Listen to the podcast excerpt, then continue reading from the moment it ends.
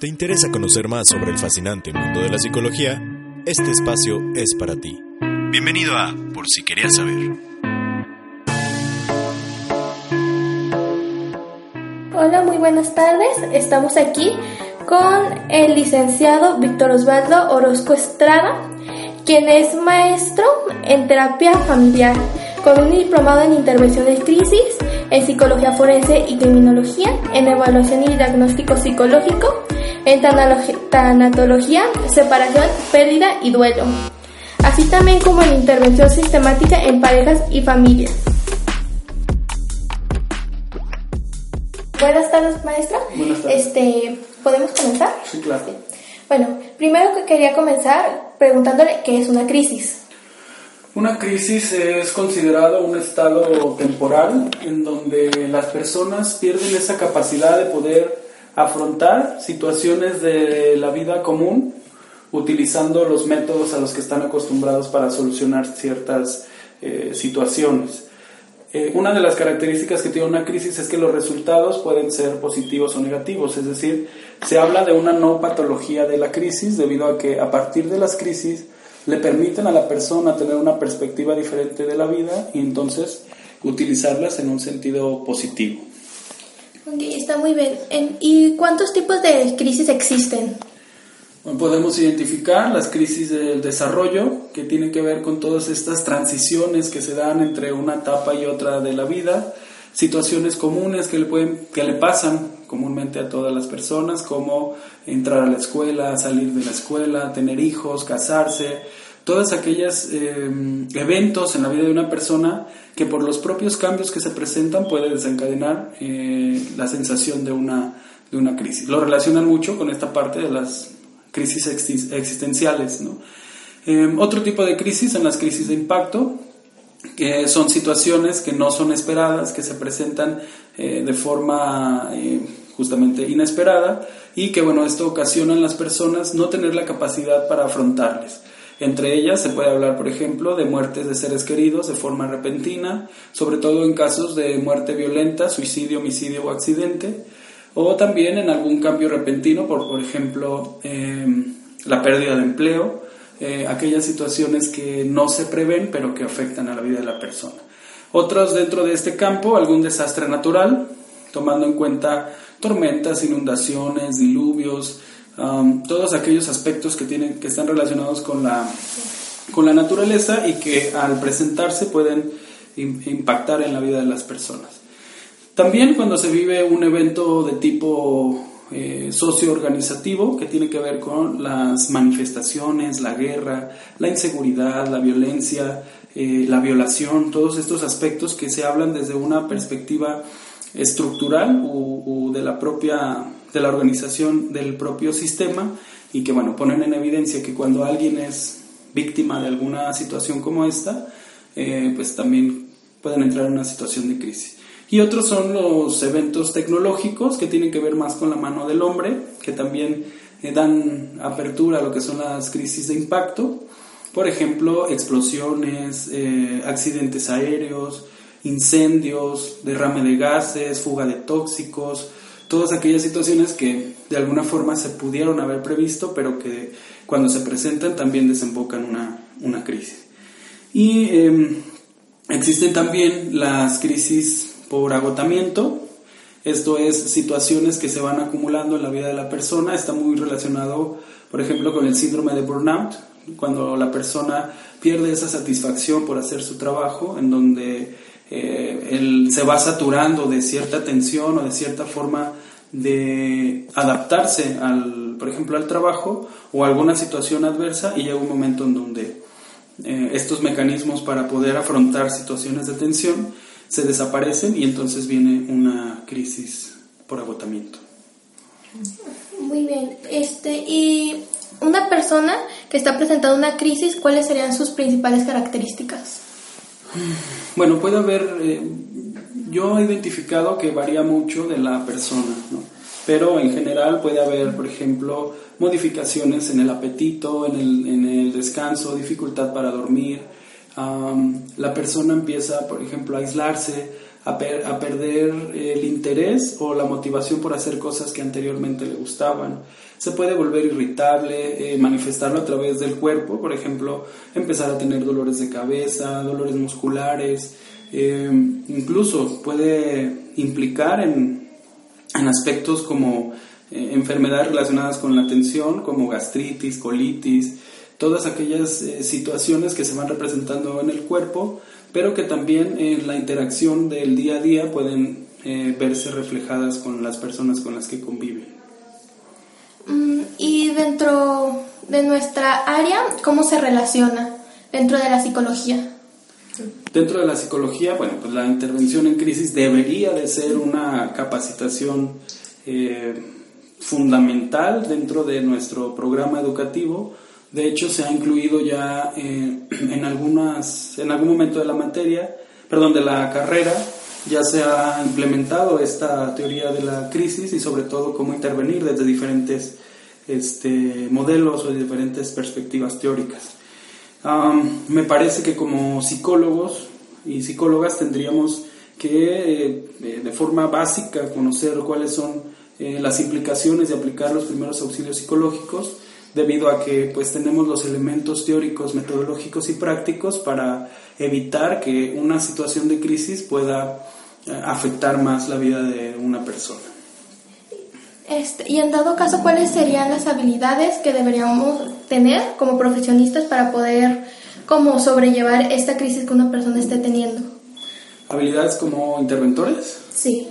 Bueno, creo que una persona que es capaz de intervenir en una situación de crisis, eh, primero el reconocimiento de poder conservar la calma, reconocer hasta qué punto es, eh, se le permite controlar sus emociones, eh, poder ser observador, tener una, una excelente capacidad para comunicarse y darse a expresar y sobre todo para poder escuchar a la otra persona. Em, también pues hay algunas habilidades como ser proactivo, como no esperar a que alguien nos diga qué es lo que tenemos que hacer sabiendo eh, como todo lo que implica una situación de crisis. Em, tenemos que tener mucha capacidad de análisis, eh, evitar por ejemplo juicios, evitar eh, situaciones que llevan lleven a confrontar lo que está sucediendo con la otra persona y en ese sentido, bueno, también unos habilidades que los oriento más a la parte de los valores como la responsabilidad, la ética, eh, el, ayuda, la ayuda, perdón, la solidaridad, eh, todos estos aspectos que nos motivan en algún momento como psicólogos a poder ayudar a las personas que pasen por un momento difícil. Okay. Ah, ¿Existe alguna técnica específica?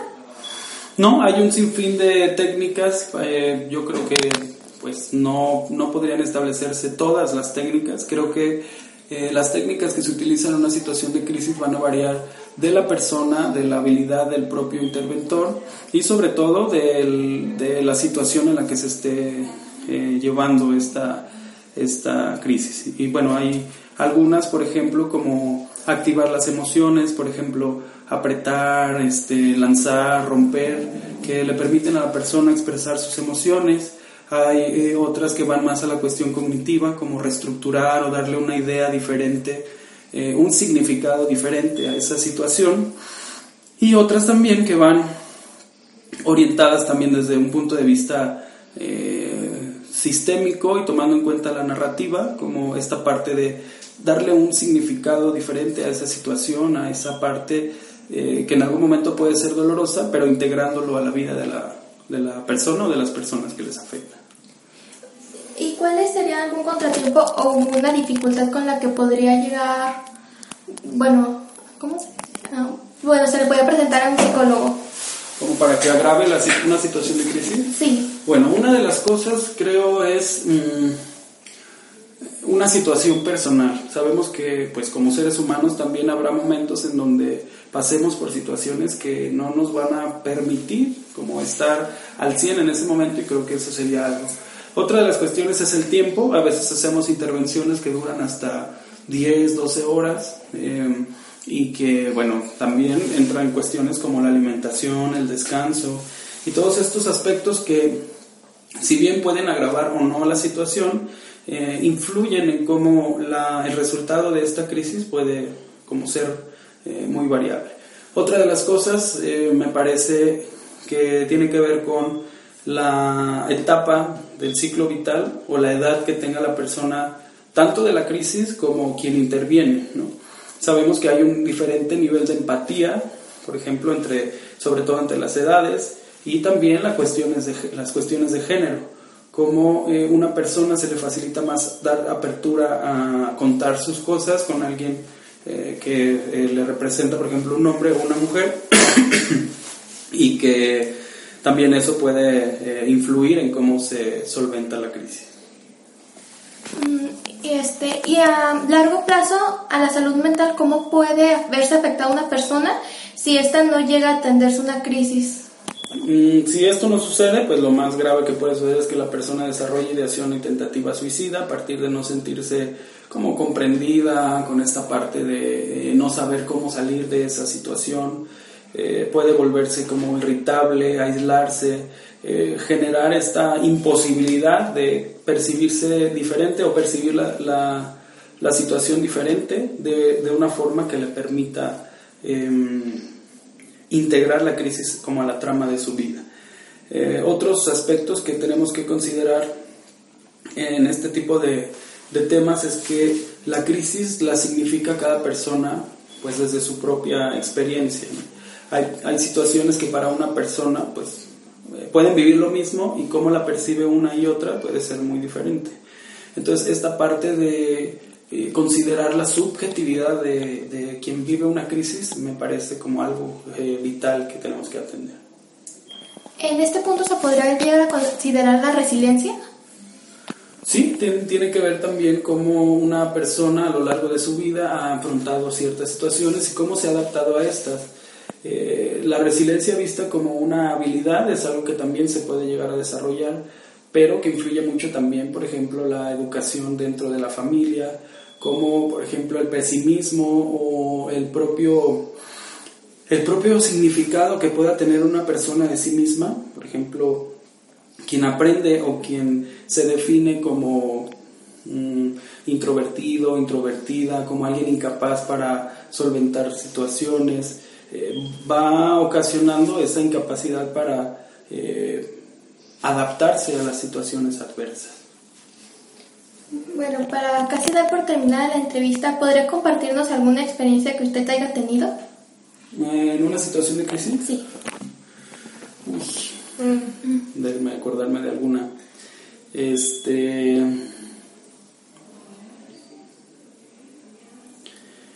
Una muy particular, una, un eh, señor alrededor de 60, 65 años, bajo los como los influjos del alcohol, estaba en, un, en, un, en el transporte público, al intentarse eh, bajar, cae totalmente de, de cara hacia la banqueta.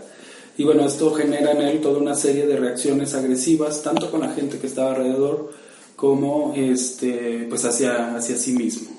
Sabemos que la alteración de la conciencia cuando hay el consumo de alguna sustancia, pues no es lo mismo. Eh, no podemos hacer una intervención cuando no hay primero la parte de resguardar el físico y la seguridad de las personas. En ese momento, em, pues también, cómo influye el propio contexto, por ejemplo, había gente que se burlaba de que se había caído y eso provocaba aún más la situación de crisis. ¿Qué se hace en este tipo de situaciones? Pues se aísla a la persona con la posibilidad de que no tengamos... Em, como le llaman por ahí, público, ¿no? Como gente ahí merodeando y estando generando una sensación más grande de tensión. Eh, en este tipo de, en este caso en particular, bueno, el tiempo, es decir, eh, valorar que la persona tenía que reintegrarse eh, por, no solo por la caída, sino también por el estado en el que se encontraba.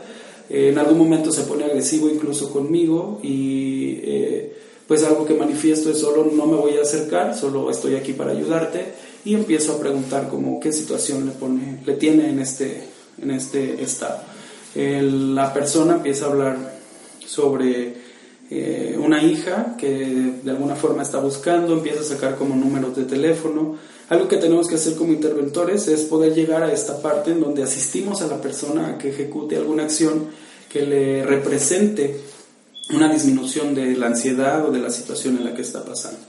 Eh, buscamos eh, a través de esta información, buscamos un familiar, bueno, no buscamos, busqué un familiar, eh, esperé allí hasta que alguien pudiera em, asistirlo y que, bueno, a fin de cuentas el, el Señor, pues esto fue durante cerca de tres horas, el Señor, bueno, ya por lo menos mantenía como la, la, vista, me agradeció por haberle apoyado y que, bueno, sería, hubiera sido diferente como eh, solo aislarlo o solo ponerlo en un lugar seguro y eh, no hacer algo más para que esta situación fuera menos riesgosa para él.